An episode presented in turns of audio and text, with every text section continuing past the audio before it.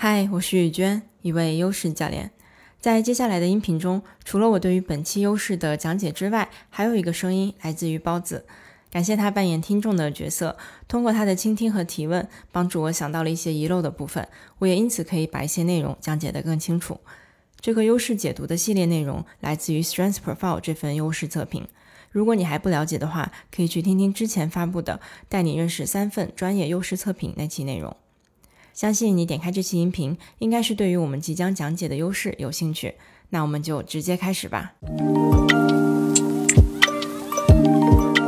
我们现在来看这两个优势吧，一个是细节 （detail），还有一个叫做 strategic awareness。我是个人把它翻译成大局观。其实他们两个放在一起呢，也是因为就是理解上来，我觉得有点像相对的意思。但是我之前也在很多其他优势里面提到过，就是咱们讲这些优势呢，每个优势它其实不会真正的矛盾或者冲突，因为可能在你的身上，我们是完全可以自由的把它用在不同的场合的。所以我先来讲这个 detail 细节，因为细节这个优势。其实可能是比较容易理解的，我比较少遇到大家对这个优势有什么困扰，因为它指的就是咱们很关注天然的吧。如果说它是你天然的优势，你就会非常的自然的去关注一些细节的东西。尤其在这份测试里面呢，它强调了一个关于准确性的，就是比如说你去看一篇文章或者找就是写一个东西的时候，你会容易发现那些错误，就发现一些不准确的东西啊，或者 A 这边有个小错，那边有一点小毛病，什么句号、逗号这种东西，可能你会一下子就发。现，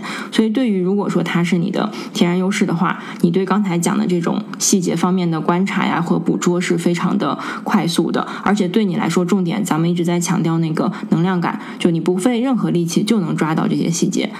那相反，如果说它不是你的天然优势，它在你的可能橙色或者是红色部分的话。那对于这部分人来说呢，可能就抓细节呀，或者是观察一些小的东西啊，是挺费劲的。就是你是需要刻意的让自己努力的去，比如说看这篇文章里面有没有错误，你是要逼自己去仔细的一个一个读。甚至当你觉得你都很努力的把这个东西看完一遍，最后结果出来可能还是漏掉了什么东西。所以这个就是在代表说它可能不是你的天然优势。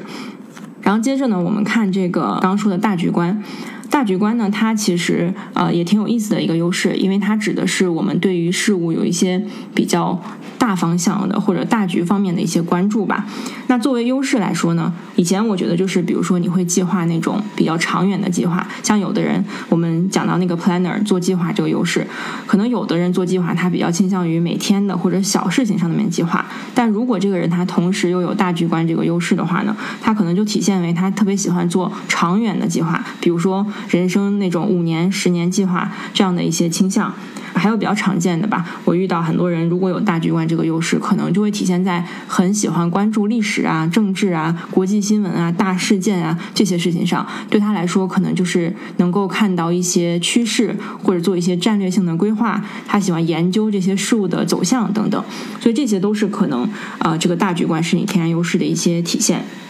然后同样呢，就是如果说它不是你的天然优势的话，刚刚我讲的这几这些点吧，可能对你来说就不是非常的有吸引力，或者说对你来说，你平常如果不是刻意的话，你是不会去关注这些的。再补充一点，就是关于这个优势呢，如果大家不管是有哪一个，或者是都有的话，也是要去关注一下自己，呃，去稍微更深的去了解一下自己为什么会对这样的事情有能量，就为什么你那么在乎细节，为什么你想去关注大局的东西？因为除非他们是你的最强的优势，不然的话，它的底层可能是有其他的优势在啊带给你能量。比如说大局观常见的可能为什么你喜欢呢？有的人他是有那个 prevention 预防的优势，因为他总是需要知道未来。来会不会发生什么问题？我要提前做一些准备，所以导致他会去关注，因为关注大方向对于你去做准备肯定是有帮助的。所以很多时候背后它不是单一的一个优势在运作，一定有很多其他的优势它是组合在运作的。所以我们去把这些优势都串联起来的话，在对于你未来去灵活的结合他们会比较有帮助。嗯，我觉得你刚才说的一点，我觉得特别有价值，但是啊还没有特别的 get 到的一点，就是说呃。当我们知道了这是自己的优势以后，然后你不是让我们去深挖一下？打个比方，其实我我觉得我是有一点这个稍微大局观这种感觉的。你的建议是我去深挖一下，我为什么会有这种这种驱动，这种这种能量感嘛？对。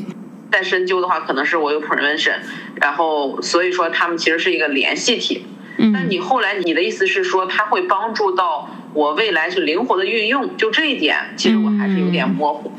OK，对，就是去深去了解，首先就是帮助你知道说，那因为一开始可能你认识这个优势就知道说，好，我有大局观，然后它会带给我能量。但是当你去挖，你可能发现啊，可能带给我更多能量的是其他这几个优势，然后他们是怎样的一个运作关系？这样的话，当你未来在遇到相似啊或者是其他的事情的时候呢，你就可以去分析说。这件事情，它可能动用起我哪个优势，它能够或者哪一组优势吧，它能够给我带来更强的能量感，或者更适合吧，因为不是每个场合可能你都适合直接去用大局观。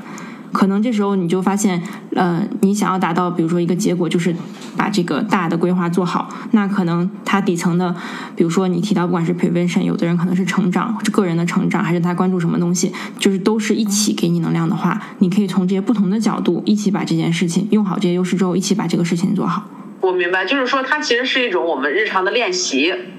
因为现在优势是一种无序的状态在使用，他不知道谁和谁就就凑一块儿，然后就把这个事儿干成了，或者这个事儿就干坏了。那这样的话，如果未来大家想要通过这个东西帮助自己更好成长的话，你需要有一个觉知它，知道是怎么一回事儿，然后你才能够迈向哦未来。比如说我想达成这个目标，那我知道了啊，我可能动用我的哪一种优势，可能会让我能量感最强，更容易把那件事情。